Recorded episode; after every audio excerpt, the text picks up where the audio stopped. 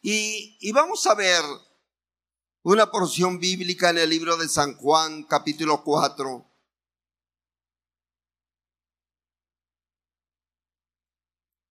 San Juan capítulo 4.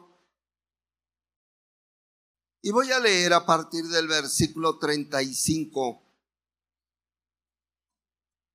Del versículo 35.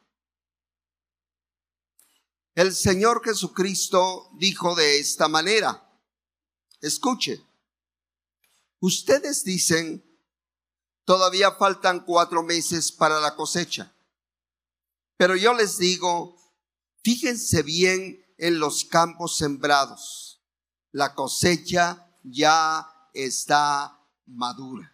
Qué tremendo, ¿verdad? Eh, lo que el Señor nos muestra en esta eh, lectura. Y, y yo quiero decirles, hermanos, que algo que nosotros tenemos que estar viendo en el transcurso de estos tres días en los cuales Dios nos da la oportunidad de estar juntos, va a ser un tiempo para que usted pueda mejorar su visión. Necesitamos mejorar nuestra visión. Este tiempo se llama visión 2020. Y en este tiempo es cuando nosotros tenemos que reenfocar nuevamente nuestra visión sobre lo que estamos haciendo, sobre el trabajo que estamos realizando. Es muy importante que nosotros podamos darnos cuenta que Dios tiene un propósito muy especial en todo esto. Entonces van a ser tres días de trabajo para reenfocar nuestra visión 2020. ¿De qué habla la visión 2020? Habla precisamente de una visión perfecta, de una visión completa, de una visión en la que usted sabe lo que tiene que ser, hacer y hacia dónde se dirige. El apóstol Pablo habló sobre ello y dijo, no somos como las personas sencillamente que le tiran al aire, ¿verdad? A ver a quién le pegan. No, la iglesia es una iglesia sabia, es una iglesia entendida, es una iglesia que tiene que caminar y más en estos tiempos difíciles, en estos tiempos críticos y tiene que caminar de una manera sabia para saber cómo hacer el trabajo que Dios tiene para cada uno de nosotros.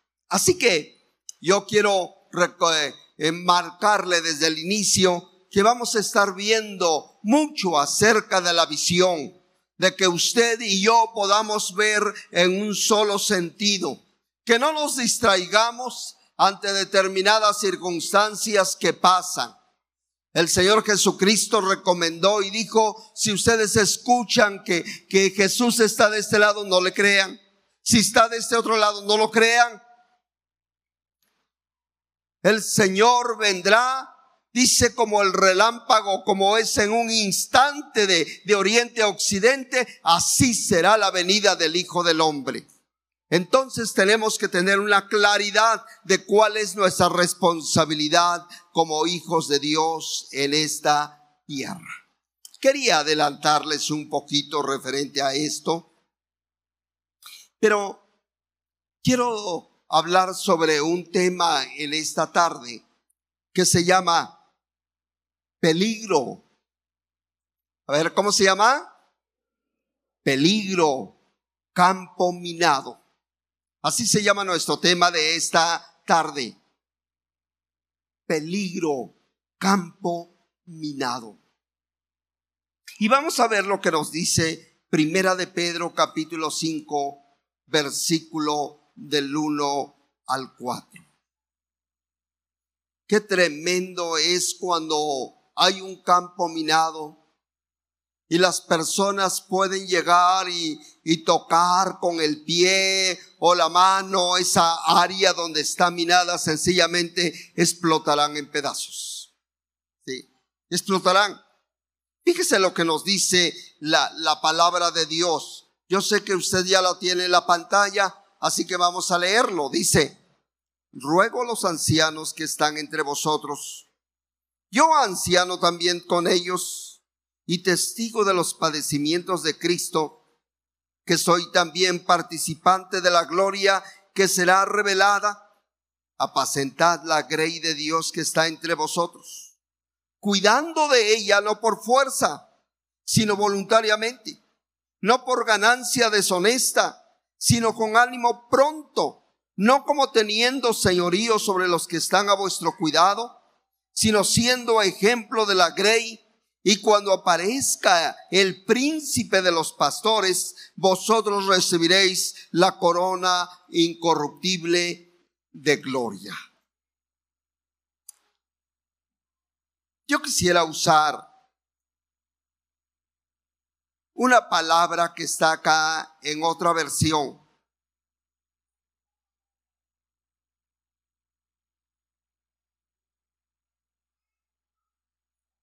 Dice esta, esta porción, les ruego a los ancianos, yo que también soy anciano con ellos y testigo de los sufrimientos de Cristo, y que tendré junto con ellos parte en la gloria de Cristo. Que como pastores cuiden ustedes a las ovejas de Dios que están a su cargo. No lo hagan porque es su obligación ni por ambición de dinero, sino porque tienen el deseo de servir como Dios quiere. No traten a los que están bajo su cuidado como si ustedes fueran dueños de ellos, sino sírvanles de ejemplo. Así, cuando aparezca el pastor principal, ustedes recibirán la corona de gloria que durará para siempre.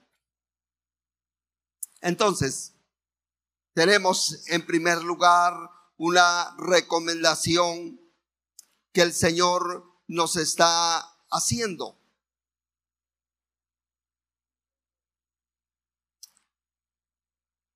Amén. Sí.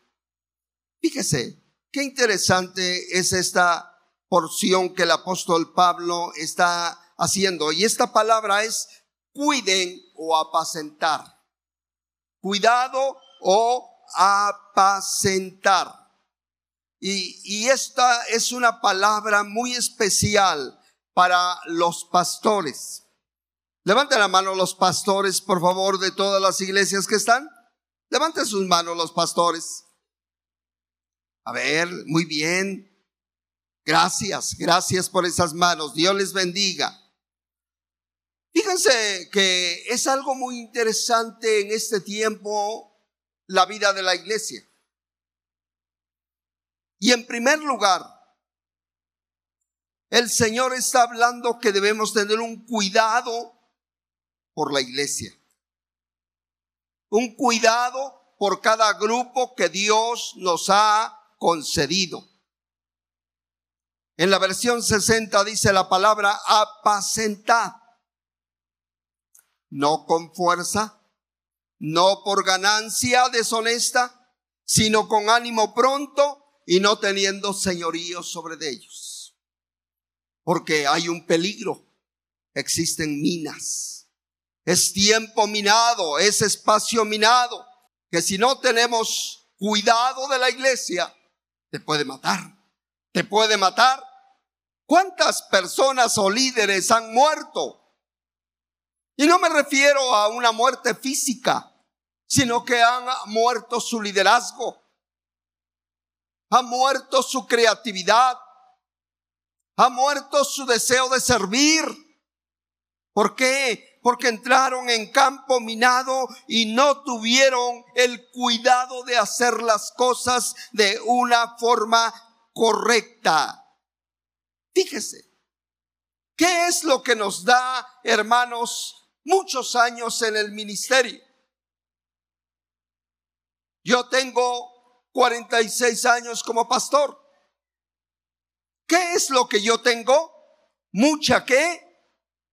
Experiencia. Experiencia. Y yo sé que muchos de los que estamos acá tenemos tiempo y dice yo ya llevo cinco, diez, quince y dice ya tengo experiencia. ¿Qué te da la experiencia? Destreza.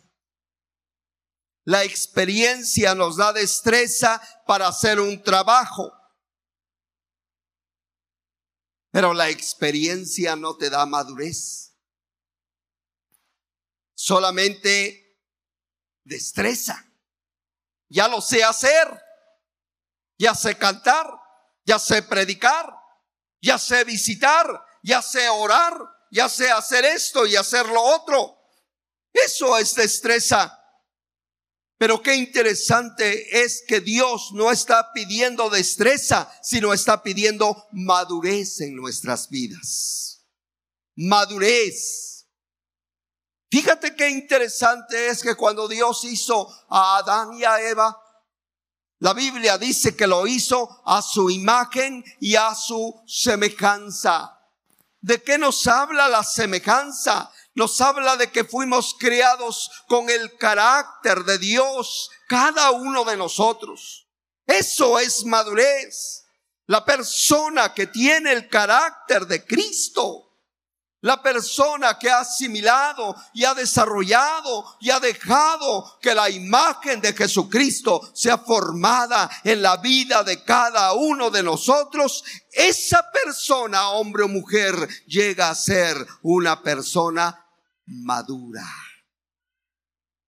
No solamente los pastores, sino también cada miembro, cada persona que asiste a la iglesia tiene que aspirar a la madurez. La madurez habla de que usted tiene temor a Dios. La madurez habla de que usted es una persona humilde. La madurez habla de que usted obedece su palabra. La madurez nos lleva precisamente a crecer y a desarrollarnos y al tener el carácter de Cristo, entonces tenemos la capacidad de poderlo enseñar y formar a la iglesia. Tenemos la oportunidad de sembrarlo en los nuestros. Fíjate que la Biblia nos habla de un animalito en el libro del cantar de los cantares. Y Salomón escribe que hay unos animalitos que echan a perder las cosechas. ¿Cómo se llaman estos animalitos? Zorras. Zorras. Dice la Biblia, las pequeñas zorras echan a perder las vides.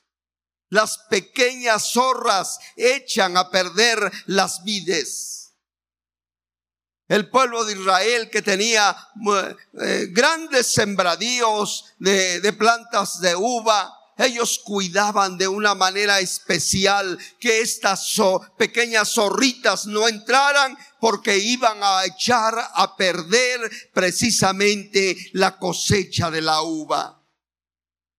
¿Cuáles son las pequeñas zorras que echan a perder las vidas en la vida de los seres humanos?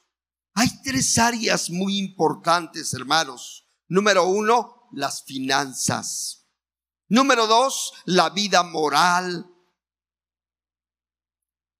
Número tres, la flojera. Áreas, zorras que entran a la vida y destruyen la vida del ser humano destruyen la vida de un pastor, destruyen la vida de un líder, destruyen la vida de un miembro de la iglesia. Tres cosas importantes. Y entonces, Pablo nos da un, este, un consejo. ¿Cómo evitar que estas pequeñas zorras puedan afectar tu vida? Nos da un consejo el apóstol Pablo en segunda de Timoteo capítulo 2 y versículo 4. Si me pueden poner esta cita, por favor, en pantalla.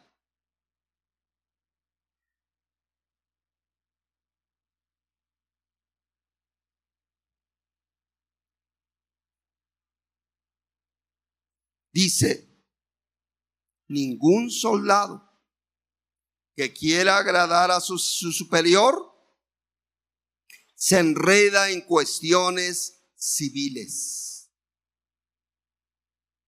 Escuche, ningún soldado, ninguna persona que le quiere servir a Dios se enreda en los negocios de, de cuestiones civiles, dice la palabra. Eh, en la versión 60 dice en cuestiones de la vida. Ninguno se enreda y no está hablando de que usted no trabaje, no está hablando de que usted no tenga un negocio, no está hablando de que usted sea un profesional, no, no está hablando de ello, hermano. ¿Qué cosa es enredarse? Ninguno que milita se enreda. Y aquí habla de esclavitud. Una persona que se enreda en situaciones donde Dios no está, se vuelve un esclavo de, de, esas situaciones. Se vuelve un esclavo. Por eso les decía, hay tres, eh, tres áreas que les mencioné de las pequeñas zorras. Por ejemplo, el, asunto financiero. ¿Cuánta gente comienza a endeudarse. Se endeuda con uno para poderle cubrir a eso, le pide a otro y se va endeudando, se va enredando en su vida. Y después no solamente le debe a uno, sino que ya le debe a dos. Y para poder tapar esos dos hoyos pide otro, ni le logra pagar a los dos y ya tiene tres hoyos. Y se va enredando. Enredarse habla de esclavitud. La persona se vuelve un esclavo de deudas. Es muy importante que nosotros tengamos claridad. Por eso esta, eh, este evento se llama Visión 2020. ¿Cuál es la claridad que debemos tener? Tu prioridad número uno es Dios. No lo pierdas de vista. No pierdas de vista cuál es tu prioridad.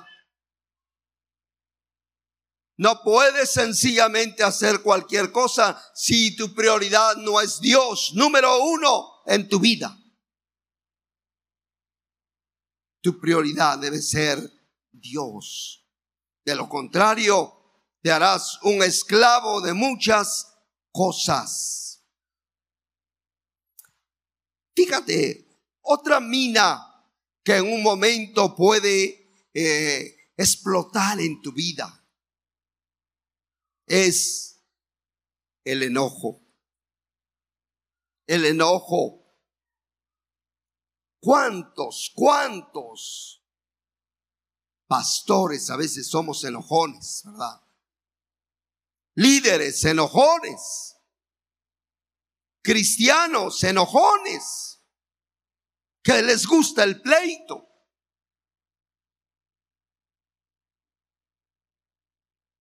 El mexicano a veces por naturaleza es así medio agresivo, ¿no? Y va con su carro, llega a una esquina y se para pero llega otro al lado y el otro dice, rum, rum, rum. Rum, también uno no. No le están haciendo nada, pero uno también ya se pone a, en esa actitud.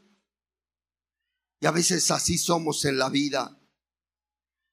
Enojones con ganas. Es una mina. Es una mina que te puede matar. Fíjate cómo el Señor eh, escribe en la palabra y dice que no se ponga el sol sobre vuestro enojo. ¿Cómo puedes tú destruir el enojo? Y el enojo, hermanos, la forma de destruirlo es con gozo. con gozo. ¿Y de dónde vas a obtener el gozo?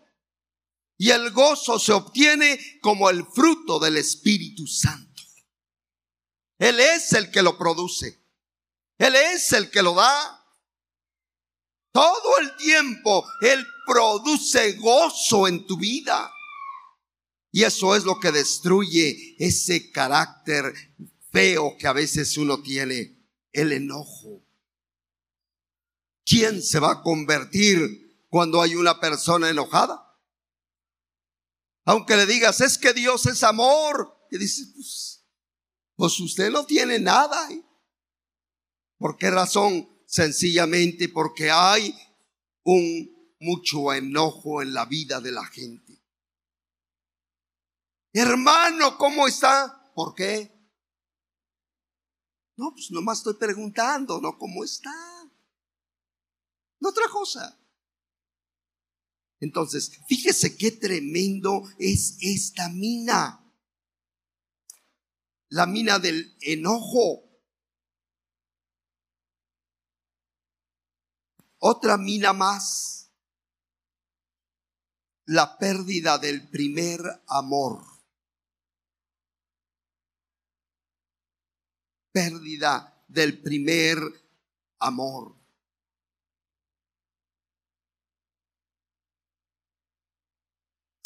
Yo recuerdo, si me ponen por favor Apocalipsis 2.4, eh, recuerdo cuando yo comencé a buscar a Dios en las noches, porque yo quería servir a Dios. Yo tenía un deseo, era un joven de veintitantos años yo deseaba servir a Dios. Y para ello yo me levantaba a, las dos de la mañana, dos y media de la mañana, y en esa época yo vivía en la calle de División Oriente. Caminaba yo, División Oriente, bajaba al periférico, llegaba hasta Arista 801. En esa época no había muchos peligros, ni había carros, también muchos carros. Llegaba yo, tenía llave, entraba, ya volvía yo a salir a las 3, 4 de la mañana y me iba para la casa. Fíjese cómo el Señor puede ver en el corazón cómo está tu amor, tu amor. Él le hace oh, una acusación a la iglesia de Éfeso y le dice, pero tengo contra ti que has dejado tu primer amor. Trabajas, cumples, vas, visitas, ah, eh, llevas tu Biblia, pero tienes algo, has dejado tu primer amor. ¿Cuántas veces, hermanos, no buscamos a Dios? ¿Por qué razón? Porque estamos cansados, nada más. No es algo malo. Pero yo sé lo que es el primer amor y le puedo decir que aún con cansancio, en lluvias, en calor, con dinero, sin dinero, yo podía buscar a Dios todo el tiempo, todo el tiempo. Pero a veces llegan los tiempos de comodidad, los tiempos que si no está mi carro, pues no voy, no porque no tengo carro. ¿Por qué no me lo entregó el mecánico? Pues llego a la hora que, que yo vaya a entrar a predicar. Allá que están los hermanos adorando a Dios. Yo llego a la hora. Y encontramos que eso es una qué? Mina. Que lo puede a uno qué? Matar. Primer amor al Señor Jesucristo le hicieron una pregunta y le dijeron, ¿cuál es el más grande mandamiento de la ley? Y él dijo, amarás a Dios sobre todas las cosas, con toda tu alma, con toda tu mente y con todas tus fuerzas. Así debe ser el amor a Dios. La falta del primer amor es un peligro que puede matarte. necesitamos, hermanos, volver al primer amor con todo nuestro corazón. Yo creo que estos tiempos en que estamos viviendo de amenazas, de enfermedades, sobre todo yo puedo encontrar algo, Dios está hablándonos. Dios está hablándonos. Está despertando tu interés. Está despertando tu visión para volverlos a fijar en Él y que sepamos que Él viene pronto y que Él desea que tu vida, Él desea que tu vida, Él desea que mi vida sea una vida que lo ame a Él por sobre todas las cosas. Démosle un aplauso al Señor.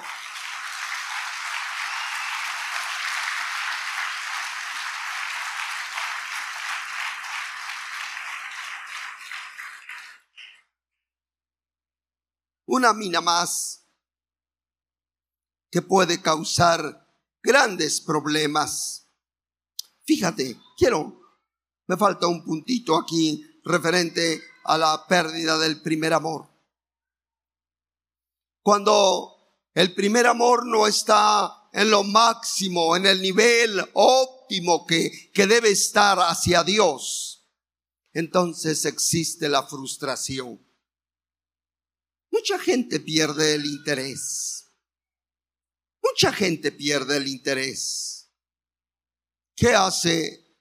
Voy, vuelvo a hablar nuevamente de, la persona de, de líder. Se frustra. Y cuando el líder se frustra, deja de ser creativo. La creatividad ya no fluye. Y recuerde que usted que Dios es un Dios creativo. Fíjese, qué creatividad de David cuando mató a Goliat. Goliat venía con espada, venía con lanza, venía con una armadura tremenda, una asta muy alta y con mucho peso. Y, él venía y había eh, por 40 días retado al ejército de Israel. Pero llega este jovencito que amaba a Dios sobre todas las cosas, con una creatividad le dijo al rey, yo voy y lo voy a matar. Yo lo mato, Señor pero es que él es un hombre de guerra y tú eres un chavito de 16 años. Dice, no se preocupe, yo lo mato, no se preocupe más. Dice que eh, agarró su onda. A ver, dile al que está a tu lado, agarra la onda. Agarró su onda. Agarró su zurrón y se fue al arroyo y escogió cinco piedras y dijo, con estas tengo. Creatividad. ¿Qué creatividad?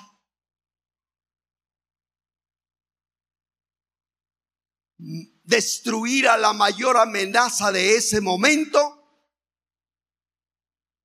con piedras. Eso se llama innovación.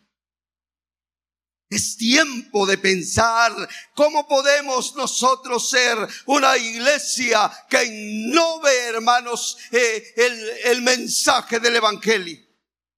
¿Cómo podemos innovar la predicación del Evangelio y alcanzar a multitudes? ¿Cómo hacerlo? En un tiempo moderno, en un tiempo en que la gente no lee, sino ve siempre imágenes e imágenes. ¿Cómo lograrlo?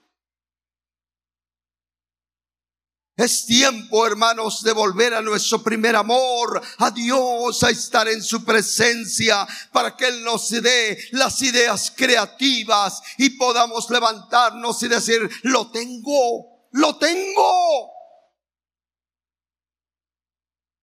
Maravilloso el poder recibir la revelación de Dios de cómo trabajar en este tiempo.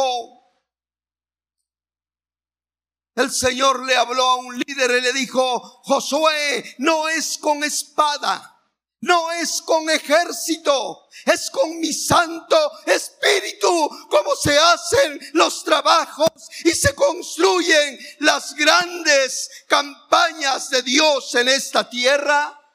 Es Él el que lo hace. Él es el que cambia, Él es el que transforma, Él es el que da nueva vida y una vida abundante por toda la eternidad. Él es. Tenemos que volver al primer amor. Siguiente mina, doblez de corazón. Ese es un grave problema, doblez del corazón. Es duplicidad entre lo que enseñas y lo que vives. Entre lo que hablas y lo que eres. Eso es. Duplicidad. Qué tremenda es la duplicidad. El apóstol Santiago, en su capítulo 1, versículo del 6 al 8, dice,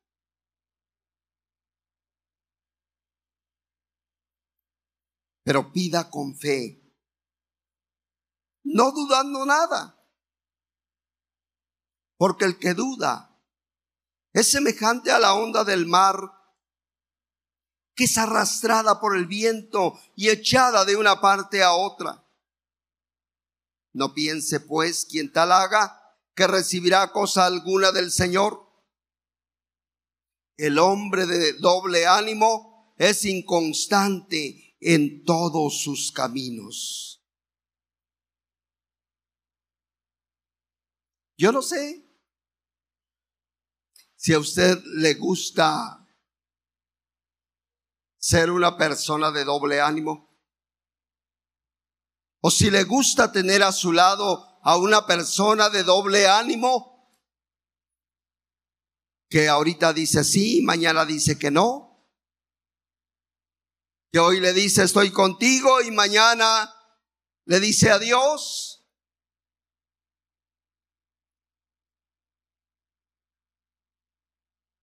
Y yo creo que todos hemos manejado, hemos sido lastimados por el doble ánimo.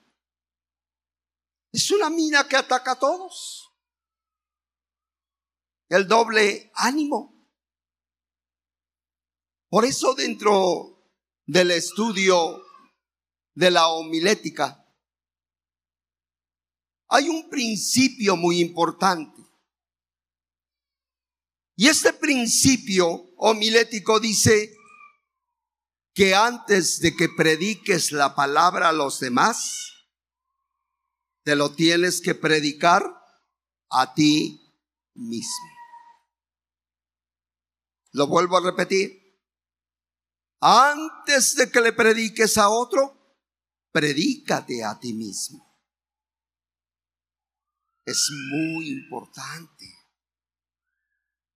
Es muy importante que usted pueda eh, entender, hermanos, que necesita primeramente conocer la palabra y aplicarla en su vida, vivir lo que Dios dice para que después podamos compartirla con los demás. Porque estoy seguro que si te sirve a ti, vas a estar plenamente seguro que le sirve a los demás.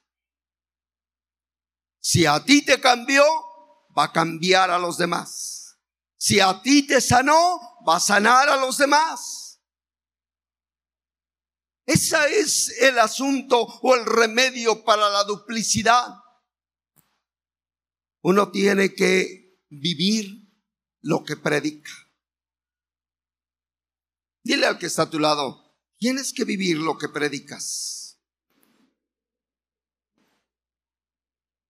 Tienes que vivir lo que predicas. Me hubiera gustado traerle unas máscaras, ¿verdad?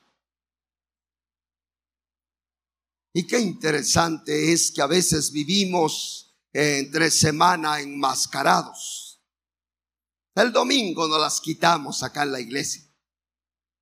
Pero es tiempo de vivir lo que predicamos.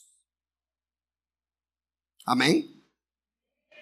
Hay que vivir lo que predicamos. Fíjese qué interesante. No somos políticos. ¿Somos qué? Pastores. No somos políticos, somos cristianos. No somos políticos, somos hijos de Dios, discípulos de Cristo. El político se echa un gran discurso, promete tantas cosas, perdóneme si hay algún político, sí. Pero después no lo cumple. Después no lo hace. Yo recuerdo un pequeño chiste que anda por allá desde muchos años. Dicen que llegó un candidato a diputado a cierto pueblo. Y cuando le tocó hablar, comenzó a hablar y, les dijo, yo les prometo que levantaremos una escuela. Y les prometo que, y, y en uno de esos prometió y dice, les prometo hacer un puente. Y un ciudadano le dijo, no tenemos río, Señor. Pues le hago un río también, ¿no? ¿Por qué razón? Porque no tiene consecuencia lo que hablan, ¿verdad? Pero en la vida de un cristiano tiene que ser consecuente lo que habla con su vida. Jesús dijo, tú sí, sea que sí, y tú no, sea no. Punto. Así debemos ser. La mina de la duplicidad es un peligro que ha matado a muchos, a muchos. Entonces es muy importante, hermanos, que nosotros podamos tener esa capacidad de poder ser lo que decimos ser. Fíjese, yo tengo varios años de, de ser líder cristiano. Dios me ha dado la oportunidad de ocupar algunos cargos y me he dado a conocer, o Dios me ha dado a conocer a lo largo del tiempo. Como líder, yo no he tenido que darle cuentas a nadie. Porque yo soy el jefe. ¿Sabe dónde comenzó el reto para mí? Cuando decidí aceptar a alguien como mi jefe en el área espiritual. Allí fue un gran problema para mí. Porque lo veía yo y digo, soy más grande que él, tengo más tiempo de ministerio, eh, ¿cómo me tengo que sujetar a él? Me costó. Pero Dios me dio la capacidad, el corazón, porque lo necesito. Y la Biblia habla de estar sujeto a otra persona a rendir cuentas a otra persona. Y eso nos mantiene sanos. Sanos. Fíjese, qué interesante. Y yo experimenté algo. Escúcheme eh, unos minutos. Fíjese que yo hice un regalo. Con mi esposa acordamos y hacemos el regalo. Lo hacemos, sale hicimos un regalo a este ministerio. Y es el primer año en mi vida que usted no sabe cómo me bendijo Dios en ese año. Porque aprendí a someterme a alguien. A darle a alguien. Cuando nosotros estamos bajo autoridad, hermano, el campo minado no nos hará daño. Porque lo mismo que predicamos, también lo hacemos. Y esto es una bendición para todos. Y ojalá pudiéramos tener tiempo para que los pastores de, Roca de Fe pudieran hablar y decir cómo Dios les ha bendecido cuando con respeto se someten a una autoridad pastoral puesta por Dios. Dios cambia todas las porque estamos dentro de su voluntad cuando el Señor dijo, cuiden, apacienten, hagan lo correcto. Voy a, hablar de mi último, la última parte de esta plática y es el pastor ideal. ¿Quién es el pastor ideal? Los que no tienen doblez de corazón. Los que son lo mismo en público que en privado. Los que han quitado toda zorra de sus vidas. Los que hemos aprendido a corregir aquellas cosas que no deben existir en nosotros. Fíjese, Qué importante es cuando Salomón da un consejo en Proverbios 23, 3. Dijo, no codicie sus manjares delicados, porque es pan engañoso. Codicies sus manjares delicados. ¿Cuánto ofrece el mundo, hermanos? dinero, casa, carros, cuentas bancarias y posesiones, buenas oportunidades y, y, todo es justo, todo, todo está bien.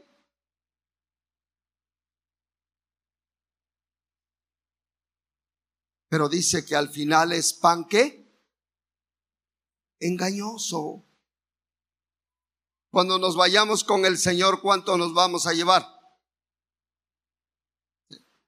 Mientras esté acá, ocúpelo. Si se gana el avión presencial, ocúpelo.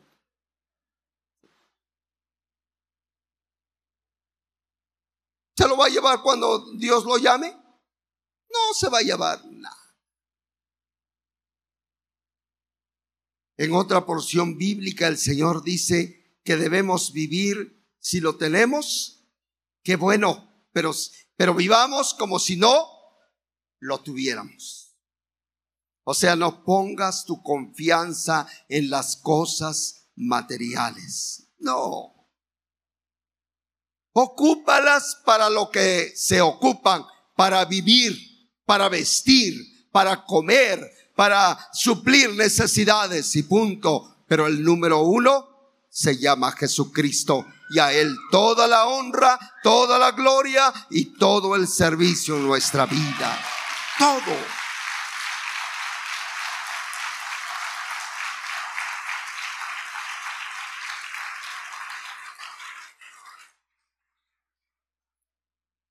Fíjese qué interesante es este último punto.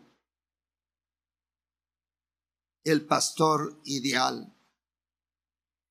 Apacentad la grey de Dios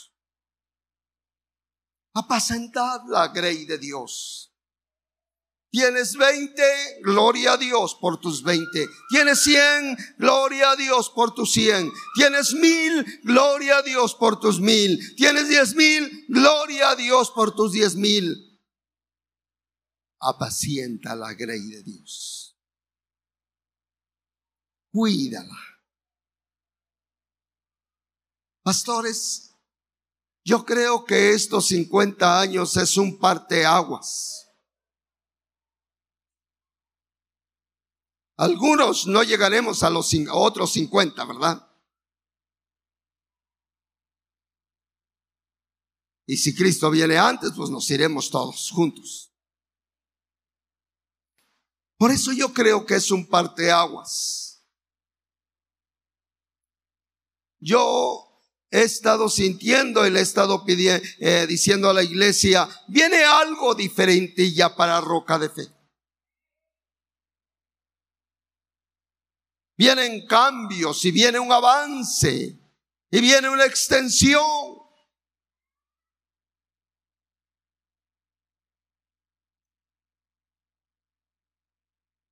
Pero necesitamos no perder el corazón de apacentar la grey de Dios, de cuidarla, no con ánimo deshonesto. No, sino cómo. No se vuelva un profesional. Siga siendo esa persona sencilla, humilde, que ocupe su tiempo para escuchar a Dios. Mire lo que nos dice el libro de Isaías capítulo 6 y versículo 1.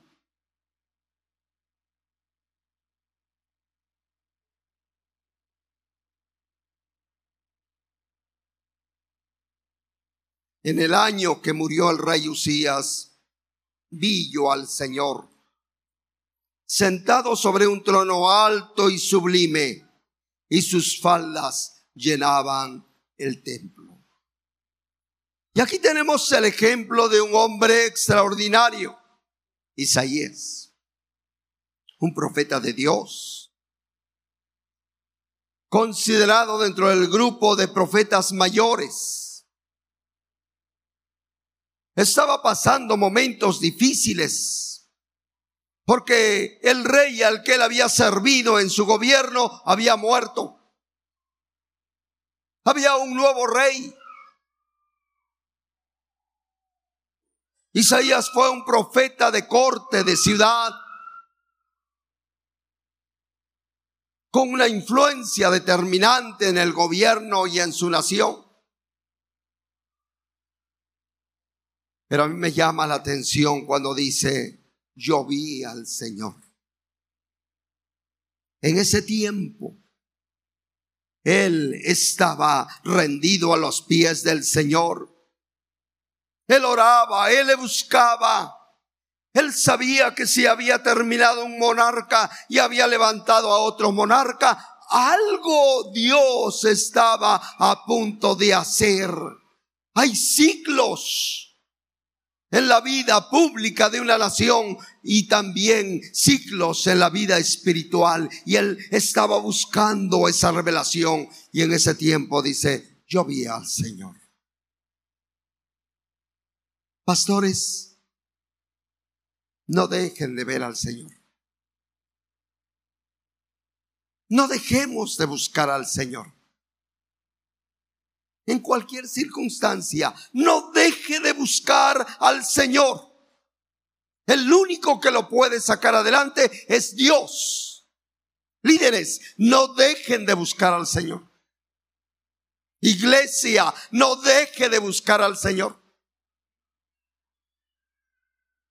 Porque en ese capítulo 6, usted va a darse cuenta qué importante es cuando hay un hombre o una mujer con un corazón contrito y humillado dispuesto para poder buscar al Señor. Vio a Dios. Y eso reafirma tu convicción como discípulo, como líder. Reafirma tu convicción. Hay una verdad interna en la vida de cada creyente. O debe haber una verdad interna en la vida de cada creyente. Una convicción. El apóstol Pablo dice que la fe es la certeza de las cosas que se esperan, la convicción de lo que no se ve. Es algo que está dentro de ti, que Dios te ama, que Dios existe, que Dios te habla, que Dios te revela, que Dios tiene el control de todas las cosas. De todo. Una convicción profunda en tu vida. No pierdas esa convicción. Cuando tú tienes esa convicción, de la presencia de Dios, entonces tu corazón sigue creciendo. ¿Por qué? Porque se va a desarrollar lo que el apóstol Pedro dijo, apacentad la grey de Dios. Se desarrolla la compasión. La compasión por la gente. La compasión por cada persona que asiste.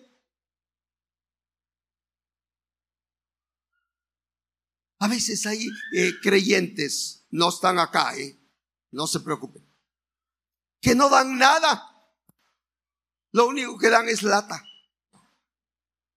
Siempre, siempre.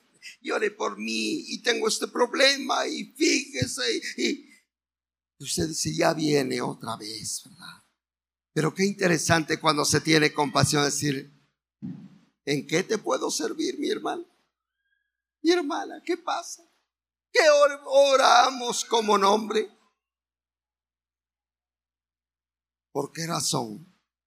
Porque nuestra prioridad, hermanos, es Dios. Nuestra convicción es Dios. Y Dios nos ha puesto para cuidar, para apacentar, para ministrar a la gente ministrar a la gente. Oh, qué contento me vivo yo cuando puedo ministrar a alguien. Me pueden decir tanto tiempo, pero es que es mi pasión. Es mi pasión. Soy muy feliz ministrando a otra persona. Póngase de pie, por favor. Vea a la persona que tiene a su lado, por favor. Sí. Quédese mirando unos segundos. ¿Ya? Véala pues. Aunque no lo quiera ver, véalo esta no, esta tarde, por favor, con. Ahora, yo quiero que lo vea con una sonrisa. Sonríale, sí. Sonríale. Muy bien. ¿Qué tenemos que realizar, hermanos? Desarrollar una naturaleza de felicidad. ¿Es usted feliz de ser hijo de Dios? ¿Es feliz de ser un discípulo de Cristo? ¿Es feliz con servirle al Señor? Entonces desarrolle una naturaleza de felicidad. Si Cristo no viene antes, usted estará llegando a otros 50 años. Muchos llegarán a, ese tiempo. Pero llegue feliz que cada día que usted vive como hijo de Dios, sea usted feliz. Comparta esa felicidad con los demás. Ame a Dios. Ame a sus hermanos. Ame a su iglesia. Ame a sus líderes. Ame a toda la gente, hermanos. La Biblia dice que cuando Jesús veía a las multitudes. ¿Qué era lo que él hacía? Dice que sentía una profunda compasión por ellos e iba a ministrarles. Viva la vida cristiana feliz, no como una carga. No, viva feliz, porque solamente la persona feliz puede ser una persona conquistadora que puede apacentar a los demás, que puede cuidar a los demás, que puede ayudar a los demás. Y tenemos la capacidad, porque Jesús nos ha hecho a cada uno de nosotros una nueva criatura. Repite conmigo, yo soy una nueva criatura en Cristo Jesús. Le damos un aplauso a Él.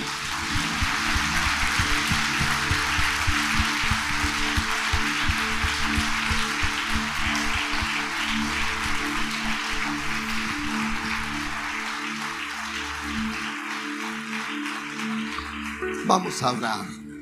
Glorioso Padre.